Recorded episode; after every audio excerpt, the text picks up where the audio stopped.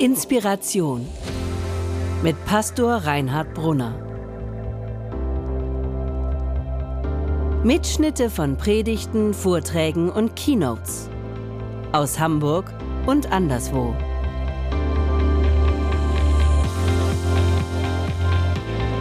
Es gibt für jedes neue Jahr in der weltweiten ökumenischen Kirche ein Bibelspruch des Jahres.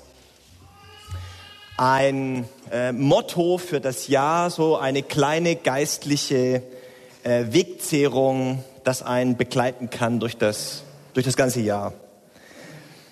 Das Ganze gibt's dann auch noch als einen Bibelspruch für den Monat, Bibelspruch für die Woche, Bibelspruch für den Tag. Die sind alle aufgeschrieben in einem kleinen Büchlein. Das sind die Herrnhuter Losungen. Ich weiß nicht, ob das jemand kennt.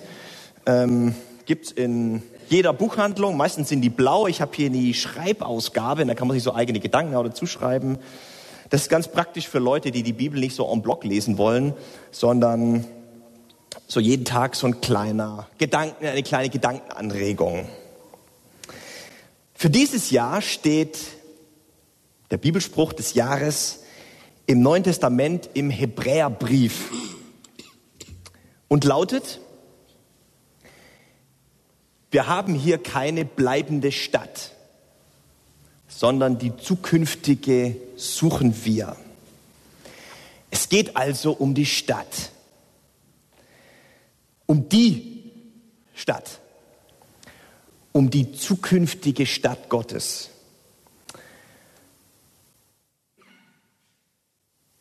Und damit ist immer beides gemeint, der Himmel und die Erde. Letztlich geht es also um, wenn wir von der Stadt sprechen, auch um unsere Stadt, um Hamburg. Auch Hamburg ist keine bleibende Stadt, sondern eine Stadt, die niemals schläft, sondern immer, immer in Bewegung ist. Die Menschen, an die der Hebräerbrief ursprünglich geschrieben wurde, hatten kein richtiges Zuhause. Sie waren unterwegs, wie wir alle irgendwie auf der Durchreise von Stadt zu Stadt im Intercity Express, der sich Leben nennt.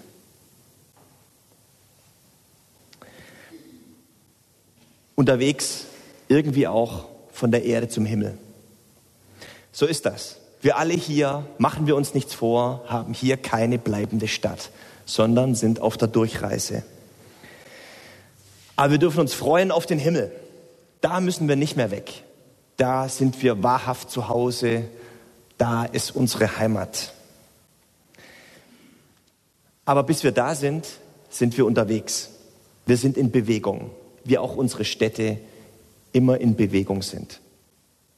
Wir wollen in den nächsten drei Gottesdiensten, die wir hier zusammen feiern werden, ein bisschen über die Stadt sprechen, über die Stadt Gottes und damit immer auch beides meinen, den Himmel und die Erde. Denn wir werden das, was uns als Kirche aufgegeben ist, die zukünftige Stadt zu suchen, nicht nur auf das Jenseits beschränken, sondern schon hier und jetzt damit anfangen. In unserer Stadt uns auf die Suche begeben,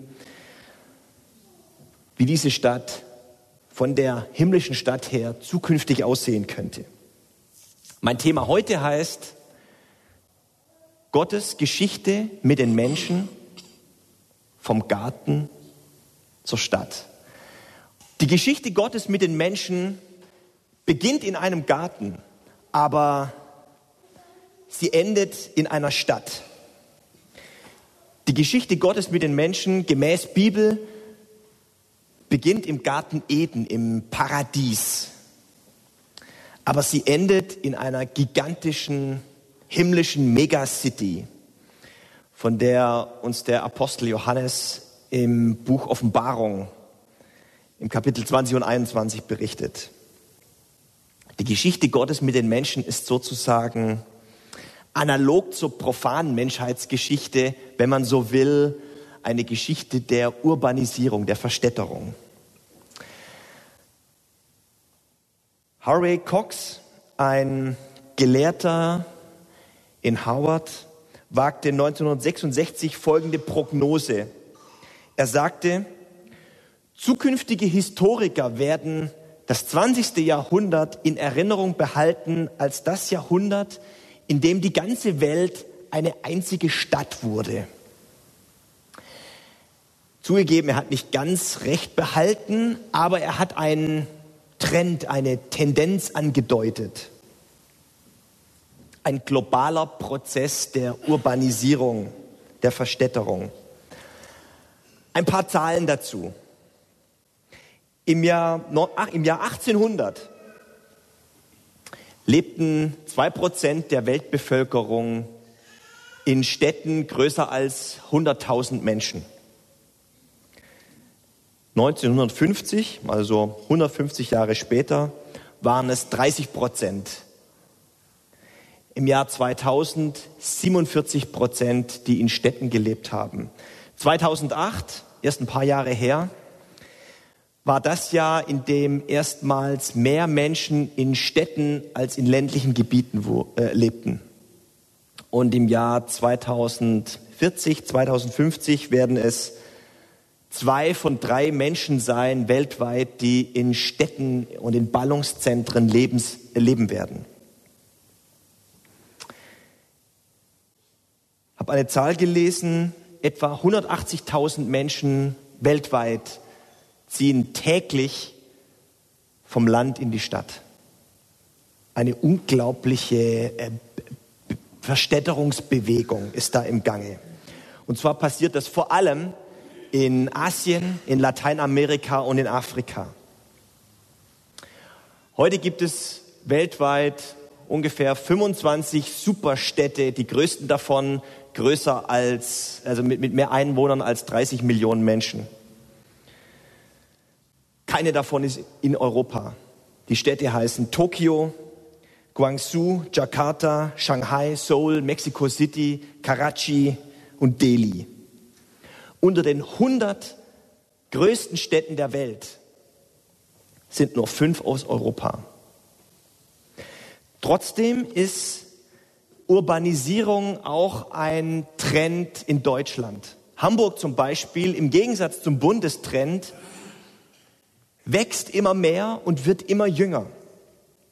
Die großen Städte profitieren überall vom Zuzug junger internationaler Berufstätige, die in den Städten ihr Glück suchen. Ist doch interessant, dass sich äh, dieser Gedanke der Stadtwerdung, Verstädterung in der Bibel so wiederfindet. Die Geschichte Gottes mit den Menschen in der Bibel ist auch eine Entwicklung vom Garten zur Stadt.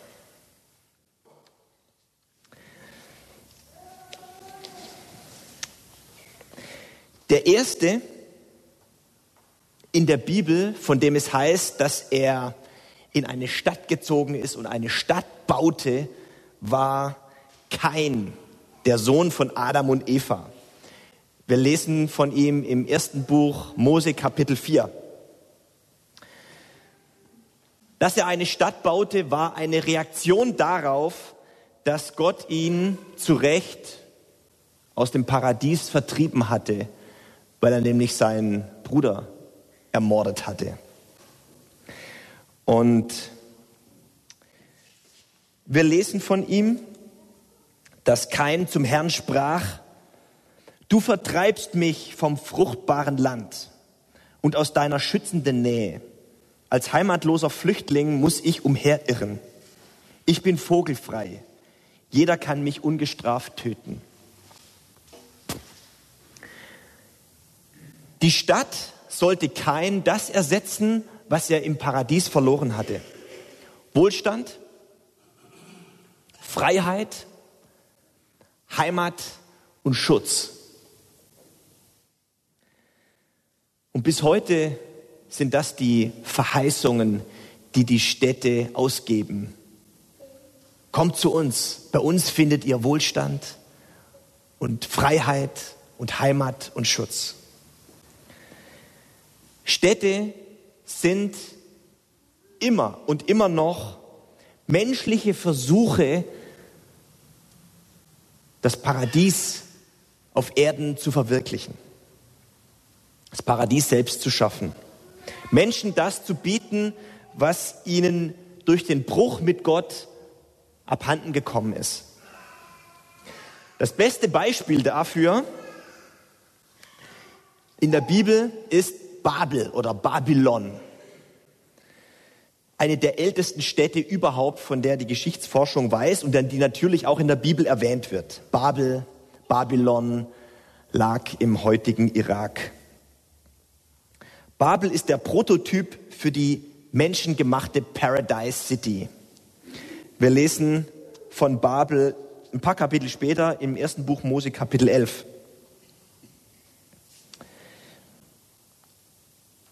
Ähm, Vers 4, da steht, die Menschen sprachen ans Werk. Wir bauen uns eine Stadt mit einem Turm, der bis an den Himmel reicht. Dann wird unser Name in der Welt berühmt. Und dieses Bauwerk wird uns zusammenhalten, dass wir nicht über die ganze Stadt zerstreut werden. Städte sind nie einfach nur Wohnraum gewesen, sondern haben immer einen tieferen Sinn. Babylon sollte zusammenhalten, krampfhaft zusammenhalten, was eigentlich verloren gegangen ist.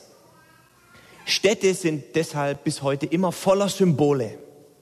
Unser Turm, er soll bis an den Wolken kratzen. Höchste Turm steht heute, glaube ich, in Dubai. Noch. Schauen wir mal an, wer der Nächste ist, um den Rekord da zu knacken.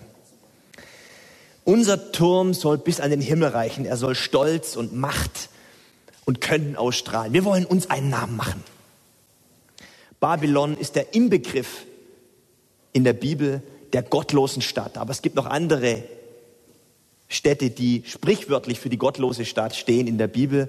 Ninive und natürlich Sodom und Gomorrah.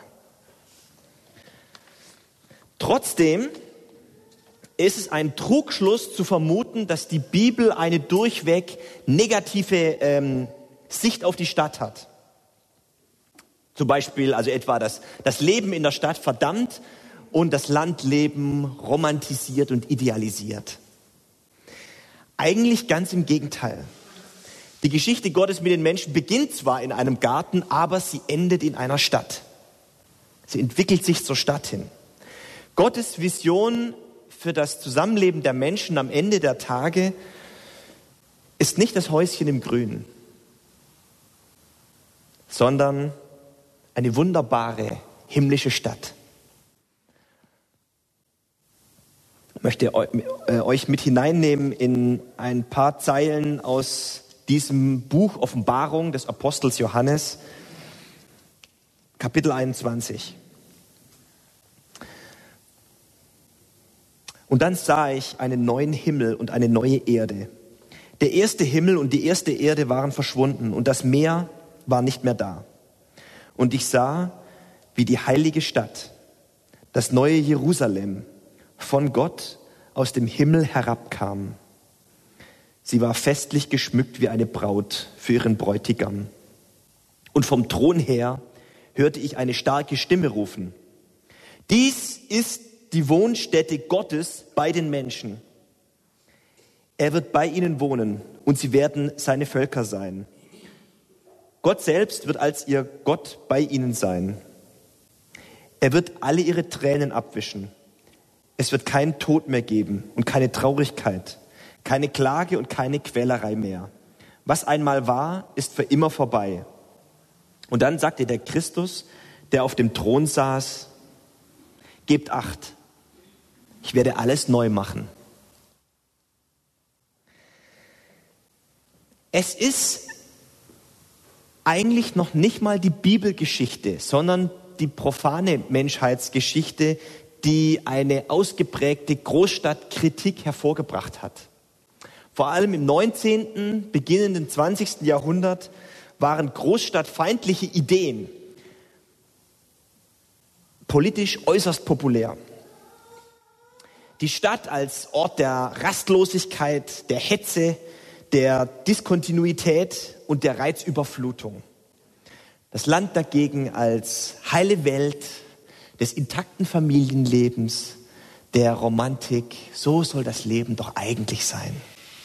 Und natürlich gab es gerade zu der Zeit, war ja die Zeit der Industrialisierung, auch so eine ähm, Verstädterung, genügend Anschauungsmaterial dafür, wie schlimm die Großstadt ist. Ungesunde Wohnverhältnisse, katastrophale Bedingungen für Kinder, Zwang zur Mobilität, keine Ruhe und so weiter und so fort. Die alte Großstadtkritik neigt also dazu, per se die Stadt für alles Böse und Schlechte in der Welt verantwortlich zu machen. Die Stadt der Sündenpfuhl und umgekehrt das Dorf als Refugium der heilen Welt. Als ob auf dem Land alles wirklich so viel besser und so viel heiler wäre. Als ob dort die Familien und das Sozialleben alle intakt und in Ordnung wären. Als ob es dort weniger Abgründe und Nöte gäbe. Die Devise zurück in den Garten kann nur eine Scheinalternative sein.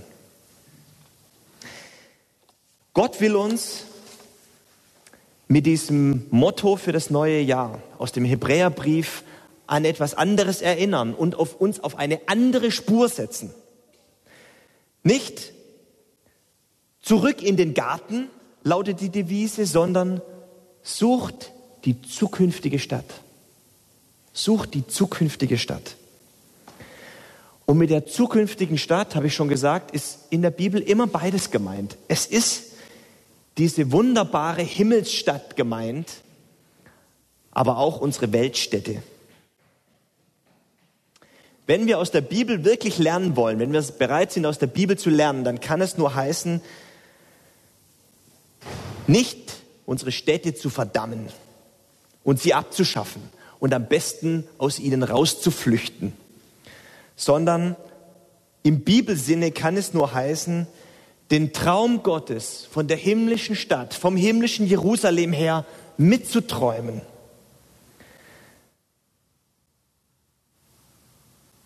Aber schon jetzt, für jetzt und hier. Wir sollen das himmlische Jerusalem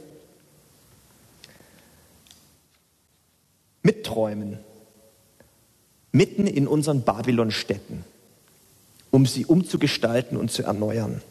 Dazu braucht es engagierte Christen und lebendige Gemeinden. Es ist unser Auftrag von der Bibel her und von diesem wunderbaren neuen Jerusalem her, den Finger in die Wunde zu legen für das, was unheilig ist und, und unheil ist und ungerecht und so gar nicht himmlisch uns einzumischen, uns zu engagieren und mit gutem Beispiel voranzugehen, um unsere Städte zu einem besseren Ort zu machen. Die großen Städte sind immer schon Trendsetter gewesen.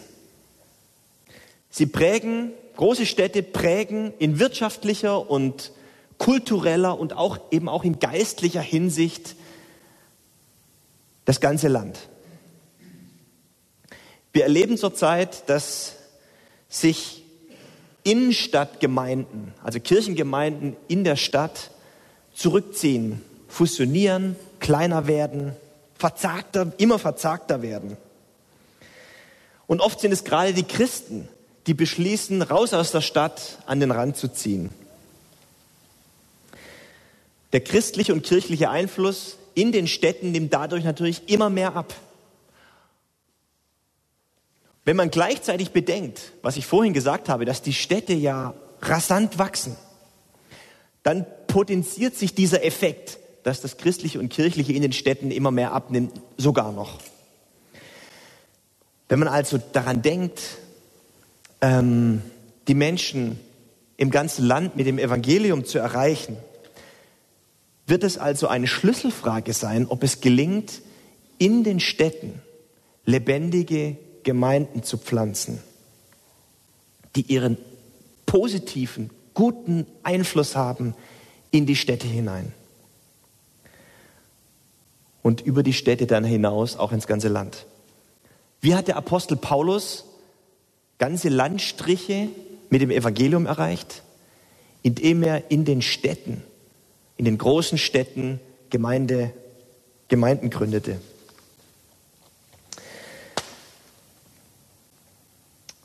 Die Geschichte Gottes mit den Menschen beginnt in einem Garten, aber sie endet in einer Stadt. Wir Christen, wir als Kirche dürfen uns nicht davon machen, davon stehlen, aus der Verantwortung machen. Der dringende Aufruf des Hebräerbriefschreibers, die zukünftige Stadt zu suchen, ist nicht damit getan, dass wir uns in unser Häuschen im Grünen verbarrikadieren und aufs Jenseits warten. Wir haben einen Auftrag. Die zukünftige Stadt suchen heißt, sich auszustrecken nach dem Himmel, sich zu sehnen nach der zukünftigen Stadt, das himmlische Jerusalem. Aber wer diese Stadt, von der Gott spricht und die Gott träumt, wagt zu träumen, Wer diese Stadt und diese Vision geschaut hat, der kann doch nicht tatenlos weiterleben, als sei nichts gewesen, sondern muss voller Vorfreude und mit Gottes Hilfe schon jetzt und hier in unserer Stadt, in Hamburg, anfangen, diese Welt und diese Stadt umzugestalten. Also nicht warten wir es ab, sondern worauf warten wir? Worauf warten wir? Es stimmt schon, wir haben hier keine bleibende Stadt. Wir haben kein Recht auf irdische Ewigkeit. Unsere Häuser, unsere Städte, unsere Wohnungen, machen wir uns nichts vor, sind Übergangslösungen, irdische Übergangslösungen. Wer für die Ewigkeit beheimatet sein will, der wird unterwegs sein.